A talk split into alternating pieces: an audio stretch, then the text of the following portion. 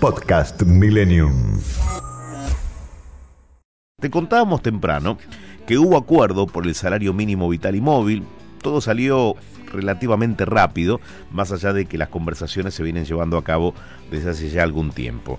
La CGT, la CTA de los trabajadores, la UIA, las cámaras patronales convinieron el 35% de aumento. Vamos a hablar con Hugo Yasky, estás en línea, es el titular de la CTA de los trabajadores. Eh, ¿Qué tal Hugo? ¿Cómo va? Buen día. Eduardo Bataglia aquí en Milenio. ¿Qué tal? Buen día. Eh, ¿Qué música le gusta, Hugo? Esa que estaban pasando me gusta mucho. Le gusta, ¿no? ¿Y algún intérprete en particular?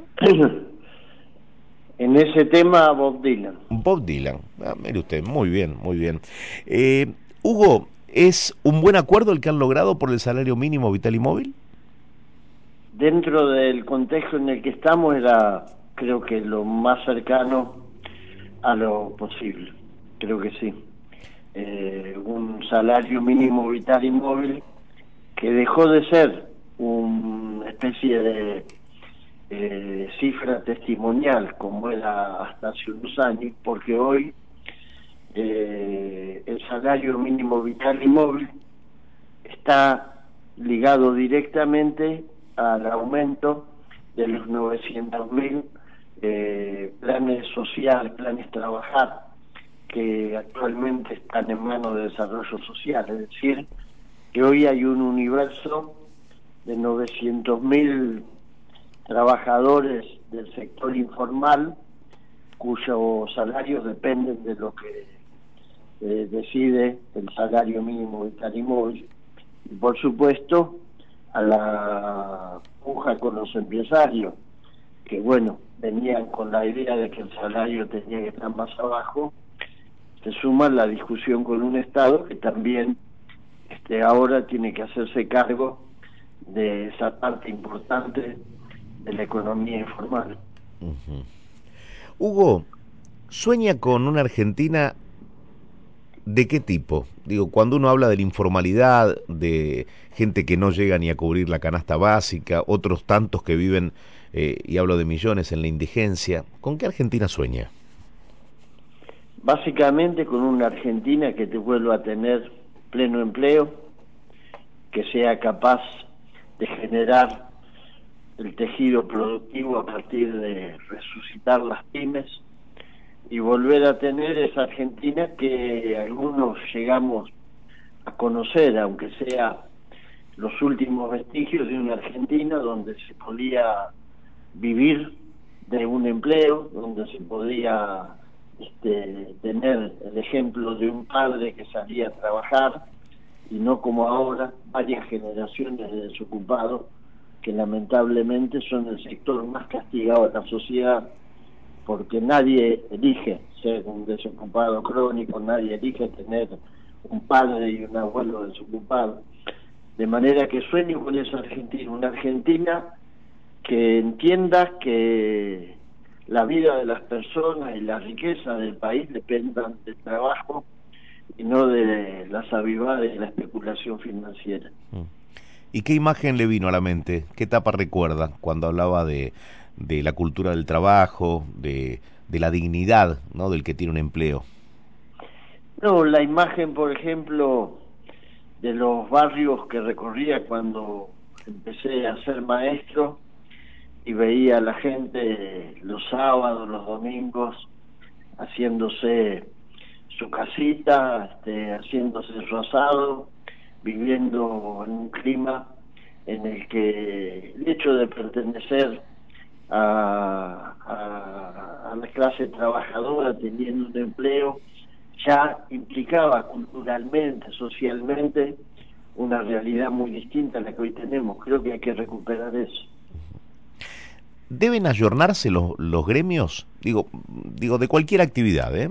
Digo, en un mundo que va cambiando constantemente, eh, donde los contratos laborales son diferentes también, donde hay muchas imposibilidades en términos eh, laborales de asegurar lo que se aseguraba en otras décadas aquí en Argentina, por ejemplo.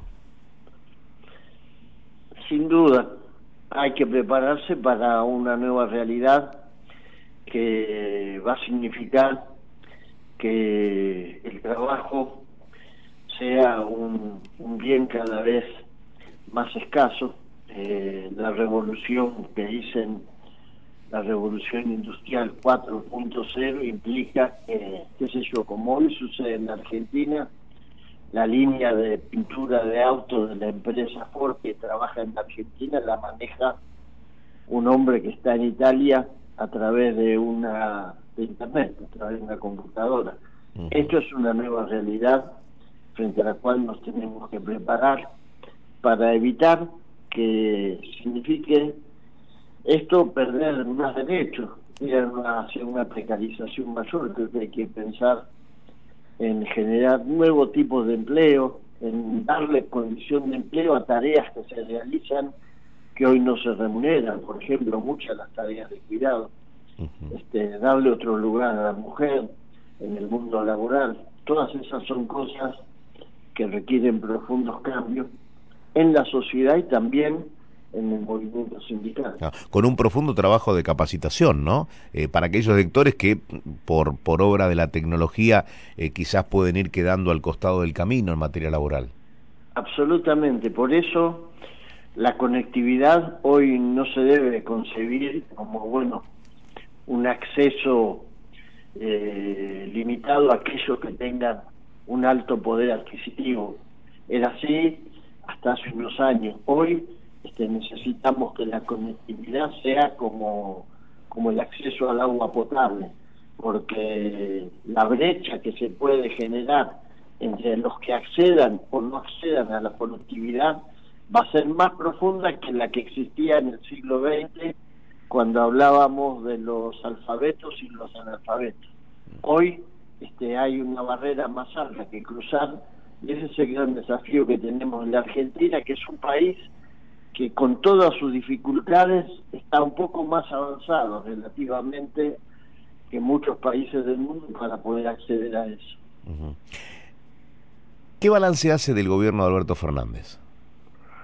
Creo que es un gobierno que con enormes dificultades como las que se habían heredado en el plano económico, eh, enfrenta una situación, la verdad, de catástrofe en el mundo, que es la del COVID, y que lo está haciendo tratando de, encontrar la manera de, evitar que la economía eh, se resuelva en una ecuación injusta en la que siempre paguen los que menos tienen. Creo que en eso el gobierno de Alberto Fernández hay que reconocerle los esfuerzos. Hay muchos que critican eh, la forma en que se utilizaron recursos el año pasado para sostener eh, las ATP, para tratar de asistir con la IFE a los que no podían eh, depender de otra cosa que de la ayuda del Estado. Pero yo creo que esas son medidas válidas y que a pesar del peso en términos de crisis económica que han generado, porque nosotros el año pasado tuvimos 10% más de pobreza, este, hay que persistir en ese camino, hay que tratar de salir de esta crisis vacunando, asistiendo en los hospitales, evitando colapsos, hay que parar la actividad económica si es necesario por dos, tres semanas antes de llegar al colapso. Eso va a implicar seguramente que el gobierno de Alberto Fernández tenga todavía que enfrentar situaciones de crisis mayores pero creo que hay que hacerlo sin dejarse llevar por el discurso de los que dicen, bueno, este privilegiemos eh, funcionamiento de la economía. Igual usted, eh, es un hombre que conoce la calle y sabe lo que implicaría, ¿no? Un cierre o una vuelta a fase 1 para muchos sectores que no tienen asegurado el sueldo a principio de mes. Absolutamente, por eso digo, hay que asegurarle a esa gente los recursos, porque sé lo que implicaría volver a fase 1 y lo estoy diciendo por un segmento de tiempo limitado, porque creo que hay que pensar en tres semanas como se hace en el resto de las partes del mundo, pero también sé, y me, y me horroriza pensarlo, lo que sería pasar de largo de la fase 1 y encontrarnos con la situación que tiene Brasil. Creo que estamos entre la espada y la pared y elijo este, tratar de preservar la vida de la mayor cantidad de gente. Eh, la última, Hugo, eh, siempre con esencia y, con eh, perfil constructivo. ¿Qué le pediría al presidente o qué corregiría de su gestión? Que haya más determinación para ponerle límite a los sectores mm, monopólicos que hoy tienen una práctica absolutamente abusiva con la remarcación de precios de los alimentos. Ayer justamente fue parte del momento más rígido de la reunión del Consejo del Salario fue con el representante justamente de esas grandes compañías productoras de alimentos que pedía que no se indexara el salario mínimo. Lo dijo tal cual lo estoy diciendo, este, hablando de la revisión que tenemos pautada para noviembre. Y lamentablemente le decíamos, lo único que se indexa en este país son los precios de los alimentos. La única cláusula gatillo es la que ustedes disparan contra el bolsillo de todos los argentinos cada vez que remarcan. Y eso le pediría al gobierno de Alberto Fernández. Una posición mucho más firme este, frente a este problema, porque de nada vale conseguir aumentos si después los vamos a perder en las góndolas de los supermercados. Hugo, muchísimas gracias eh, por haber hablado con nosotros, por haber pasado por Millennium. Eh, bueno, nos vamos con Bob Dylan, ¿eh? ¿le parece? Ah, me encanta. golpeando las puertas del cielo. Algunos prefieren otras versiones, pero esta es una gran versión, un temazo de Bob Dylan. Hasta la próxima, Hugo. Hasta la próxima. take this badge off of me. I can't use it anymore. It's getting dark, too dark to see. I feel I'm knocking on heaven's door. La palabra de Hugo Yasky de la CTA de los Trabajadores que ayer estuvo entre las distintas partes que llegaron a un acuerdo por el salario mínimo vital y móvil y dos frases.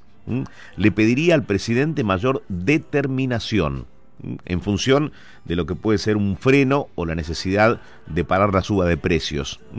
Hoy hay un universo de 900.000 trabajadores que depende del salario mínimo vital y móvil, que se ha establecido en 29 mil pesos para el mes de febrero, porque se va a pagar en siete tramos. Y por último, lo más cercano a lo posible fue el aumento que se ha acordado con los empresarios, con las cámaras patronales y con la participación de la CTA y la CGT.